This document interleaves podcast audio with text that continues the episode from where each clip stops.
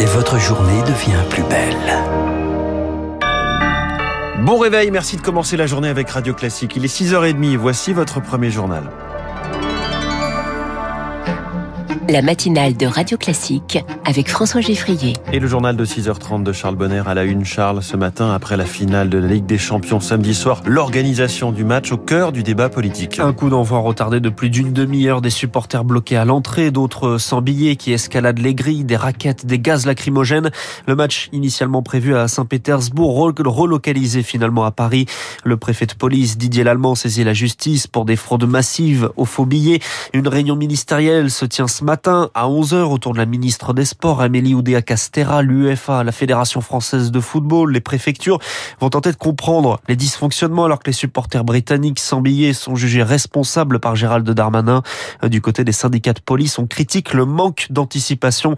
Grégory Joron est le secrétaire général d'unité SGP Police Force Ouvrière. Bah, je pense que la gestion de ce genre d'événement euh, appelle peut-être à plus d'anticipation, plus de moyens humains. À un moment donné, on peut pas mettre euh, autant de, de stadiers ou de policiers qu'il y a de, de, personnes dans le stade. Vous voyez, je pense que quand on a une foule comme ça, euh, l'enjeu c'est la fluidité tout ce qui pourra fluidifier euh, justement euh, euh, la circulation de 100 000 personnes qui veulent accéder à un stade sera le bienvenu. Et honnêtement, est-ce qu'aujourd'hui un billet papier, c'est encore encore d'actualité en 2022 qu'on peut falsifier un peu n'importe comment et qui pose vraiment question Peut-être que nos décideurs et les organisateurs ne sont pas assez réactifs quand ça se passe pas comme vraiment c'était prévu sur le papier. Les propos recueillis par Charles Ducrot, les forces de l'ordre ont interpellé 105 personnes, 39 ont terminé en garde à vue.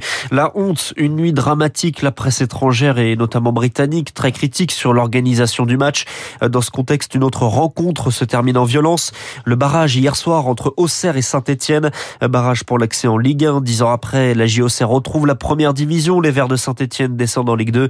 Mais une nouvelle fois, le résultat sportif est relégué au second plan, Pierre Collard. Oui, juste après le dernier tir au but victorieux inscrit par euh, le capitaine de l'équipe d'Auxerre, la pelouse est envahie en quelques secondes par des centaines de supporters de Saint-Etienne. Des fumigènes, des feux d'artifice sont lancés en direction de l'entrée des vestiaires et des tribunes officielles. Les équipes tentent de se mettre à l'abri. Dans la panique, deux joueurs d'Auxerre sont blessés. Les CRS ripostent avec des bombes lacrymogènes. En moins de deux minutes, on ne voit plus rien dans le stade rempli de fumée. Alors ces débordements ne sont pas vraiment une surprise. L'atmosphère est très tendue dans les gradins en cette fin de saison stéphanoise. D'ailleurs, une des tribunes était fermée à cause d'incidents contre Monaco fin avril. Hier, 22 personnes ont été blessées, dont trois policiers. Violences ont continué autour du stade. Ce n'est que vers minuit que les joueurs d'Auxerre et leurs supporters ont pu quitter le chaudron sous escorte policière. Pierre Collard. La question du, du maintien de l'ordre est posée, on le comprend, avec cette soirée à Saint-Etienne comme celle au, au, Stade de France samedi soir. On en parle donc à 8h15 avec mon invité David Lebars, commissaire divisionnaire et euh, secrétaire général du syndicat des commissaires. Euh, Pierre, euh, Charles, pardon, le coup d'envoi de la campagne des législatives est officiellement donné. Oui, dès aujourd'hui, vous pourrez visionner les clips de campagne à la télévision. Les affiches sont collées dans les communes. Euh, premier tour le 12 juin, mais certains ont déjà commencé à voter. C'est le cas depuis vendredi. Pour les 1 400 000 inscrits sur les listes des 11 circonscriptions des Français de l'étranger. Vote ouvert pour le moment seulement sur Internet, mais des bugs sont signalés. C'est le cas de Cécile, expatriée aux États-Unis. Elle n'a jamais reçu le SMS avec le mot de passe pour se connecter. Ce nouveau SMS, je l'ai demandé une dizaine de fois et je l'ai jamais reçu. J'ai contacté euh, l'assistance par Internet. Les deux messages que j'ai reçus, c'est vraiment deux messages automatiques, strictement identiques, qui répétaient la même chose que ce qu'on avait déjà reçu euh, pour nous expliquer toutes les modalités de vote. Donc, euh, je ne pourrais pas voter pour ces élections législatives. Témoignage recueilli par Augustin Lefebvre. Les Européens n'ont toujours pas trouvé d'accord sur de nouvelles sanctions contre la Russie. L'adoption de ce sixième volet est plus compliquée que les autres. En cause, le scepticisme de la Hongrie à se passer du gaz russe. L'embargo progressif est le cœur du projet.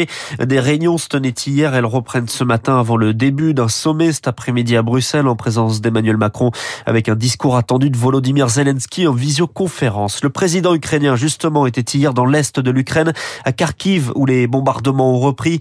L'armée russe se concentre désormais sur la ville de Severodonetsk dans le Donbass. Les Ukrainiens revendiquent des avancées vers Kherson, ville occupée dans le sud. Pas de cessez-le-feu donc est attendu. Emmanuel Macron et Olaf Scholz demandent à Vladimir Poutine de négocier négocier directement avec Volodymyr Zelensky. La guerre en Ukraine, on en reparle avec euh, Yves Bourdillon, journaliste au service international des échos, tout à l'heure dans les spécialistes à 7h40. Aux États-Unis, l'hommage de Joe Biden aux victimes de la fusillade d'Uvalde. 19 enfants tués, deux enseignantes dans une école élémentaire mardi dernier par un jeune de 18 ans. Le président américain s'est rendu au Texas devant un mémorial avec sa femme Jill Biden. Au-delà de l'émotion, le débat sur les armes est relancé.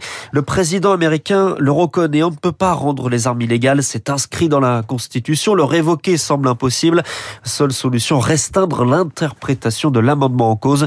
Mais c'est pas simple, reconnaît Jean-Éric Bradin, spécialiste des États-Unis. La Cour suprême n'y est pas du tout prête, même au contraire. Hein. Elle est saisie en ce moment et elle va rendre une décision en juin. Et on s'attend à ce qu'elle libéralise le droit de porter une arme, en tout cas qu'elle autorise les Américains à se déplacer hors de leur domicile avec une arme, puisque le second amendement dit actuellement qu'on peut posséder une arme, mais on n'a pas le droit de circuler avec une Ce droit est donné en certains États, comme le Texas, mais en général, il n'est pas donné aux Américains. Et là, la Cour suprême risque d'élargir le droit de porter une arme. Donc on va aller sur une hystérisation euh, totale de ce débat si jamais elle prend cette décision, ce qui devrait arriver. Propos recueillis par Anna Ce débat sur le port d'armes, on y revient dans le journal imprévisible de Marc Bourreau à 7h50. Puis cette histoire, Charles Bonner, bloqué dans la Seine, une orque va être euthanasiée. L'opération de sauvetage n'a pas fonctionné. Des sons diffusés pour tenter de guider l'animal, mais depuis au moins deux semaines, il est bloqué, tombé malade.